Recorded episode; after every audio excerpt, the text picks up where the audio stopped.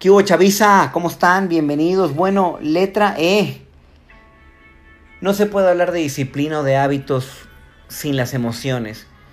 Somos seres emocionales y habiendo ya recorrido la parte de indicadores, hay veces que sueltas tus hábitos pues porque no te sientes feliz o hay algo ahí que no está dejándote fluir completamente, libremente y hoy quiero abordar las emociones desde varios puntos.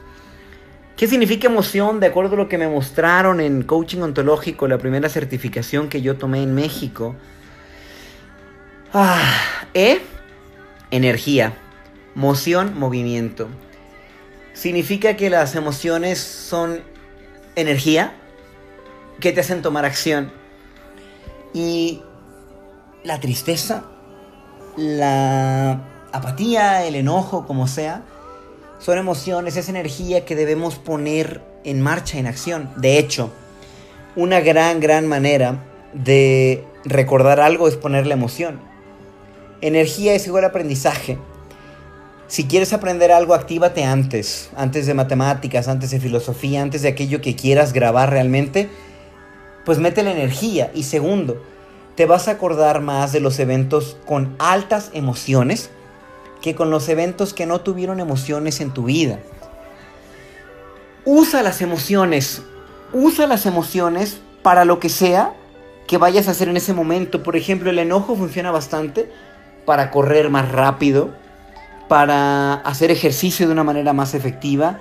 Y no es algo que diga yo, es algo que dice Og Mandino. En este poema que se llama Dueño de mis emociones, Hoy seré dueño de mis emociones. Si me siento deprimido, cantaré. Si me siento triste, reiré. Si me siento enfermo, redoblaré mi trabajo. Si siento miedo, me lanzaré adelante. Si me siento inferior, vestiré ropas nuevas. Si me siento inseguro, levantaré la voz. Si siento pobreza, pensaré en la riqueza futura. Si me siento incompetente, recordaré éxitos del pasado.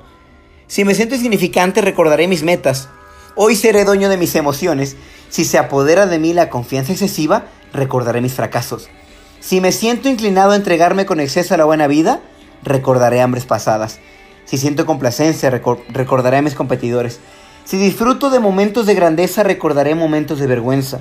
Si me siento todopoderoso, procuraré detener el viento.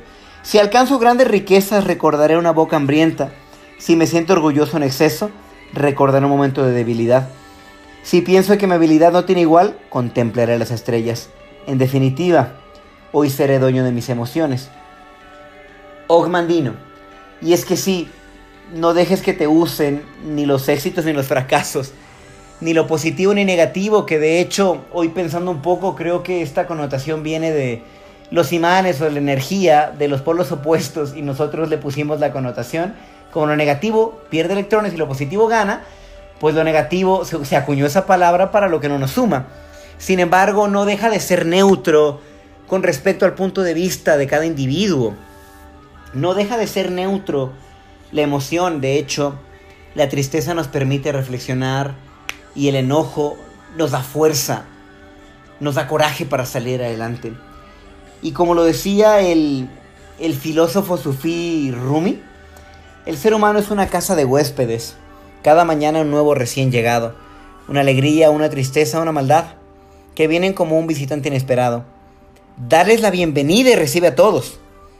Aún si son un coro de penurias que vacían tu casa violentamente, trata a cada huésped honorablemente. Él puede estar creándote el espacio para una nueva delicia. El pensamiento oscuro, la vergüenza, la malicia, recíbelos en la puerta sonriendo e invítalos a entrar Agradece a quien quiera que venga porque cada uno ha sido enviado como un guía del más allá.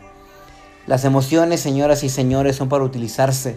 Hablando un poco de inteligencia emocional, no se trata de reprimirlas, no ganas nada con eso y como esa energía se va a algún lado, pero puede que produzca alguna enfermedad. Sin embargo, si las utilizamos en nuestro favor, pues bueno, podemos sacarles provecho y ya que llegaron, adelante.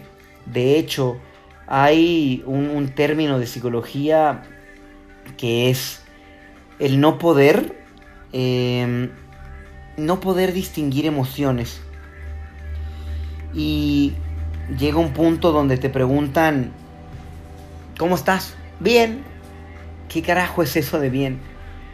Resulta que es la alexitimia. No poder distinguir tus propias emociones. No lo digo yo, lo dice el profesor en psiquiatría, Peter Cisneos, quien introdujo esta, esta palabra. A, que es sin, lexis, que es palabra, y timos, th, que es afecto, para referirse a un trastorno que imposibilita a la persona detectar sus propias emociones y por lo tanto darle nombre a la hora de expresarlas. En fin, no tengamos alexitimia, no estemos en ese lugar, entremos en contacto con nuestras emociones, demos la bienvenida, identifiquémosla y utilicémoslas para crear valor en nuestras vidas y para llegar a eso que queremos. Se dice que el éxito es ir de fracaso en fracaso sin perder el entusiasmo.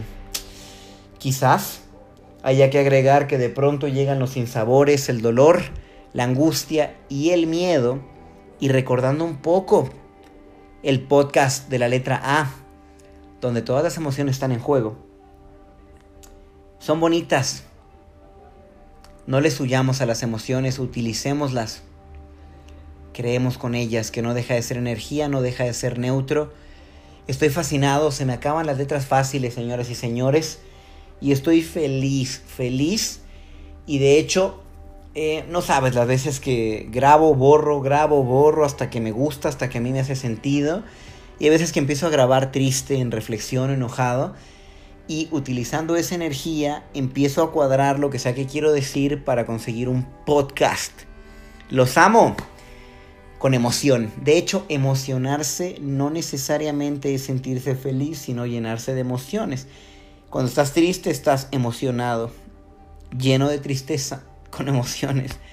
Cuando estás enojado, estás emocionado. Creo que utilizamos mal esta connotación. Emocionarse solamente es llenarse de emoción. Cualquiera que sea esta, recordemos un poco intensamente esta película que nos muestra cómo mezclar emociones. En fin, ya por último, las emociones te dan información de ti, de quién eres en el momento. Recordemos que nos transformamos, vamos y venimos, somos, ya no somos. ¿A qué me refiero con esto? Si algo te molesta, te está dando información de ti. es decir, si te molesta que estén mm, haciéndole bullying a alguien, significa o te da la información de que tú estás a favor de mm, el buen trato, estás a favor de la igualdad, estás a favor de el respeto. Si te hace feliz el éxito de alguien más, significa que tú eres empatía, que existe eso dentro de ti. Entonces, cuando cuando una emoción llegue a ti, busca la información que eso te da de ti. Por ejemplo, cuando tú te sientes mal por algo y dices que soy mala persona, o soy mal hijo, o soy mal padre, o soy mal esto, o lo que sea, o te empiezas a juzgar desde una connotación negativa, el hecho de que empieces a pensar eso ya te hace de por sí uno bueno para eso que no crees. Un buen padre, un buen amigo, un buen hermano. ¿Por qué? Porque alguien que no le importa si es un mal padre, hijo, hermano, bla, bla, bla pero alguien que le produce cierta emoción, algo que no le salió bien, está en el camino de mejorar. Busquemos la información en las emociones que nos muestran quién estamos siendo, que de hecho la indiferencia cuenta como emoción. Y si eres indiferente para algunas cosas, te está dando información de que algo no te está importando en lo absoluto. En fin, disciplina Z con Jardiel Hernández, los amo. Bye.